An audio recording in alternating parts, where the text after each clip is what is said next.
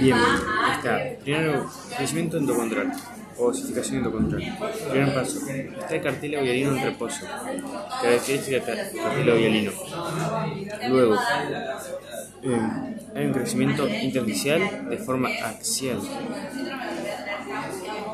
Por consiguiente, estos están en crecimiento eh, en posición axial empiezan a hipertrofiarse. Entonces hay una hipertrofia de los, condros, de los condroblastos están creciendo axialmente.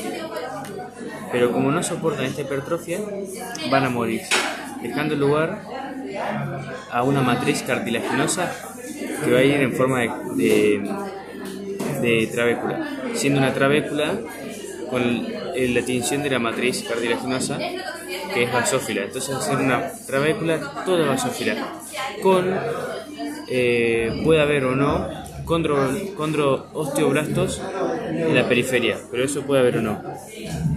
Luego en la matriz primaria vamos a tener sí ya eh, condroblastos en la periferia y, y apenitas un poco de acidofilia en el borde, que es la matriz osteoide que van sintetizando estos osteoblastos. En la matriz secundaria vamos a tener, sí, otra vez, matriz osteoide rodeando, un poco más acidófila. Los condroblastos siguen estando en la periferia porque siguen sintetizando, tienen que sintetizar más, más, más.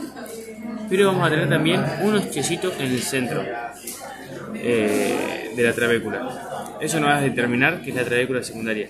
Y la terciaria es toda matriz osteoide eh, y ese es el diagnóstico diferencial de esta terciaria. No tiene nada de, de es todo acidofilia.